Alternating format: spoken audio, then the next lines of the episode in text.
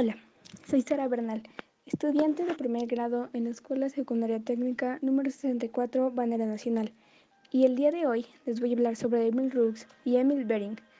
Esta información la he leído y resumido del libro Cazadores de Microbios, en el sexto capítulo, titulado Masacre de Conejillos de Indias. Emil Rooks, nacido el 17 de diciembre de 1853 en Conflans, Francia, y Emil von Bering, nacido el 15 de marzo de 1854 en la Wies, Polonia, fueron dos bacteriólogos muy importantes, pues ambos salvaron la vida de miles de niños, sacrificando a muchos animales, mayormente conejillos de indias.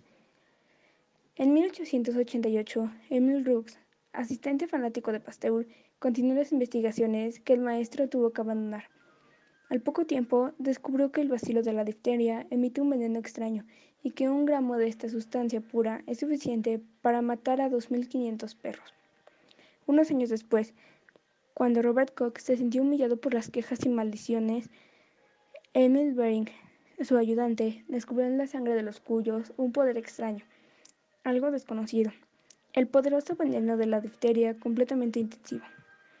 Estos dos personajes reavivaron la esperanza en los hombres después de la hastra de Koch, la gente volvió a creer que los gérmenes pasarían de ser asesinos a pequeños animales inofensivos.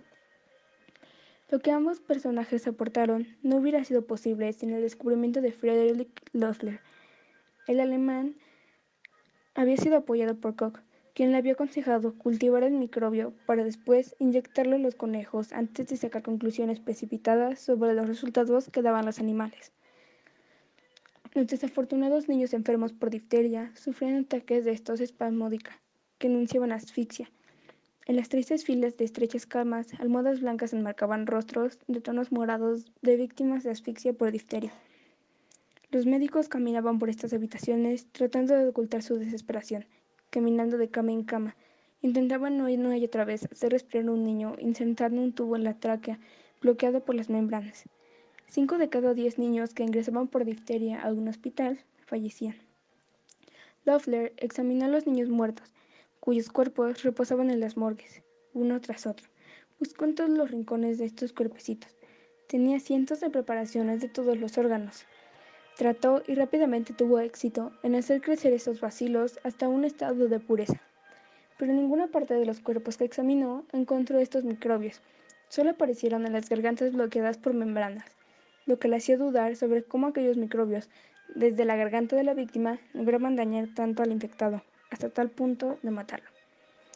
Más tarde, inyectó los microbios de los cultivos puros en la tráquea de algunos conejos y debajo de la piel de varios conejillos de indias, y todos murieron en dos o tres días, como niños, o quizás más rápido. Pero los millones de microbios que inyectó se quedaron en donde habían sido inyectados, su tráquea, y a veces ni siquiera ahí, o en cantidades tan pequeñas y debilitadas que parecían incapaces de causar daño a aquellos animales. Con Gautela se dispuso a escribir un informe científico modesto, frío y poco prometedor, que simplemente presentaba los pros y los contras de si este nuevo vacilo causaba la difteria o no. Su objetividad fue tan grande que puso los inconvenientes al final de su escritoria, Casi se le oyó murmurar mientras escribía, hablando sobre que el microbio encontrado podía ser la causa de la difteria, pero no avanzaba del atraque, y que había algo que podía contradecir su teoría. Era que un niño tenía el microbio, pero no había presentado síntoma alguno de difteria. Había llegado a subestimar el valor de su excelente investigación, pero al final de su trabajo la clave a los más imaginativos Rooks y Bering, quienes lo sucedieron. Aparentemente, incapaz de tomar la iniciativa, predijo lo que otros descubrirían. Estos gérmenes se acumulan en un pequeño trozo de tejido muerto en la garganta de los niños y se esconden en un lugar debajo de la piel de los conejillos de India. Nunca se reproducen por millones, pero sin embargo matan. ¿Cómo lo hacían? Debe producir veneno, destilar una toxina que se infiltra en un órgano vital. Esa toxina se encuentra en los órganos de los niños muertos y en los cuerpos de los conejillos de India sacrificados. Cuatro años después, las palabras de Loeffler aparentemente se habían confirmado, con una de las experiencias que terminó con un conejillo de, indias ahogado, lo que generó confusión en París en ese momento entre los cazadores de microbios. Mientras tanto, Pasteur, tras el triunfo de su vacuna antirrábica, dirigió regañadientes a la construcción de la Rue du Tot, un edificio valorado en un millón de francos. Metchnikov, el extranjero, casi charlatán, había venido de Odessa, soltando teorías curiosas sobre los fagocitos que incluyen a los microbios, y se apresuró a, viajar a Saigón y a Australia, en busca de microbios de enfermedades que no existían. Pasteur estaba totalmente agitado, pero Rooks, su auxiliante, apoyado por Yersin, quien más tarde descubrió sobresalientemente el vacilo de la peste bubónica, se propuso encontrar una manera de hacer desaparecer la difteria. Comenzaron a experimentar en conejos y aves, descubriendo así que el microorganismo cultivado era capaz de paralizar al animal infectado. Brooks diseccionó tejidos de todos los rincones de estos cadáveres de conejillos de indias infectados, pero no encontró ni un solo bacilo de difteria, y días antes había inyectado millones de estos en cada conejo. Los conejos estaban ahí, abiertos, desmembrados, deshilachados y escudriñados, y sin embargo no apareció ni un solo vacilo. Entonces, ¿qué mató a los conejos? Él pensaba que el veneno producido por el microbio de la difteria se quedaba en la sangre y por eso los vacilos no se movían de la garganta y mataban. Pero esto aún no lo había confirmado. Había intentado reducir la letalidad del organismo, pero no podía hacerlo. En cambio, Muchos animales fallecían tras los terribles efectos de la difteria. Durante los experimentos de Rux, Bering investigaba en el laboratorio de Koch, en Alemania. Inoculaba conejillos de indias con mortíferas cantidades de microbios de difteria, para que cuando estuvieran enfermos, probar distintos químicos para saber si podían eliminar la enfermedad sin matar al animal, experimentos que no tuvieron mucho éxito. Seguía investigando, siguiendo el mismo proceso, hasta que se encontró con el tricloruro de yodo. Inyectó a los conejos con una mortífera dosis de bacteria. Para más tarde, cuando la enfermedad comenzara a dar efectos, inyectó una dosis de tricloruro de yodo, la cual no daba buenos resultados, pues los conejos seguían enfermos. Hasta que a la mañana siguiente, los conejos estaban como antes, ya no presentaban síntoma alguno.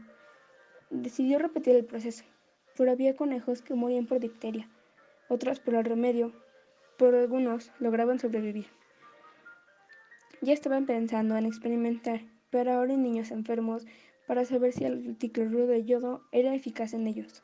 Pero antes debió probar si los conejillos de indias eran inmunes a la difteria después del remedio aplicado. Y así era. Estaba dispuesto a encontrar la cura perfecta para la difteria, aun con miedo de volver a usar químicos por todos los animales que habían muerto en sus experimentos pero continuó con su firme creencia de que la sangre era una sustancia maravillosa. Por ello, extrajo un poco de sangre de un conejo con una jeringa y la dejó reposar en tubos hasta que los glóbulos rojos se separaron, dejando un suero claro, de color pajizo. Con una pequeña pipeta extrajo cuidadosamente el suero y lo mezcló con una gran cantidad de vacilos de difteria virulentos. Esperaba ver a los microbios morir, pero cuando miró al microscopio, los vio bailar entre la multitud los vio multiplicarse, multiplicarse en abundancia, por lo que escribió en sus notas, con gran entusiasmo. Tras ver el virus que sucumbía ante la sangre de los animales que ya habían sanado, se dio cuenta de que el microbio de la difteria podía ser eliminado solo cuando ya se había sanado. Empezó a inyectar bacilos diftéricos, toxina diftérica y tricloruro de yodo a ovejas, conejos y perros, con el deseo de convertir aquellos cuerpos vivos en fábricas de suero curativo, de suero de antitoxina, pues así llamó a su cura. Y tuvo éxito, después de todo lo que intentó y de lo que fracasó. En poco tiempo, disponía ya de ovejas perfectamente inmunizadas, de las que extrajo grandes cantidades de sangre, la cual inyectó conejillos de indias ya enfermos, que estaban moribundos, los cuales sanaron en un plazo de cuatro días, dándose cuenta así de que su cura era eficaz. Decide escribir su ensayo antes de ir a investigar en niños enfermos a punto de morir por difteria, por lo que a finales de 1891 decide ir a la clínica de Bergman, en Berlín, Alemania, en donde había muchos niños enfermos. El primero fue vacunado en Navidad, bataleando al recibir la inyección de antitoxina en su pierna. Varios niños moribundos fueron vacunados. Algunos morían, pero la mayoría sobrevivían gracias al tratamiento de Bering, el cual más tarde se siguió produciendo por las industrias, usando miles de ovejas. El tratamiento comenzó a producirse también en Estados Unidos. Pasteur, quien se encontraba en París, ya paralítico, esperaba respuesta de Roux. Quería saber si habría logrado vencer a la difteria. Las madres de los niños parisinos enfermos veían que la vacuna de Bering tuvo éxito, pero al estar en Francia y no en Alemania, en donde se suministraba, Roux también decidió administrar dosis de antitoxina diftérica, esta vez creada por él, y salvó así a muchos niños.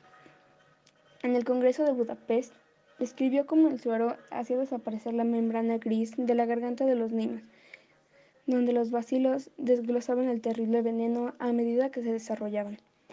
Habló sobre cómo la fiebre disminuyó bajo los efectos del maravilloso suero que había creado Rux. Fue notablemente reconocido por los médicos en del Congreso. El 26% de los niños que recibían el tratamiento del francés fallecían. Sin embargo, cabe recalcar que fue un momento sensacional y que Rux y el Congreso de Budapest se reunieron para discutir, planificar y celebrar la salvación de tantas vidas. Prestaron poca atención a los números, pues estaban más concentrados en que la mayoría de los casos el suero era eficaz y permitía a muchos niños sobrevivir. Aunque los tratamientos y antitoxinas no eran 100% eficaces, los experimentos de estos dos bacteriólogos no fueron en vano, pues salvaron la vida de miles de niños que pudieron haber muerto por difteria. Emil von Behring muere el 31 de marzo de 1917 en Marburg, Alemania, mientras que Emil Roux muere el 3 de noviembre de 1933 en París, Francia. Espero que les haya gustado este capítulo de Cazadoras de Microbios, donde fue mencionado cómo se crearon dos curas de difteria por diferentes pero brillantes bacteriólogos, librando así a muchos niños de la terrible enfermedad.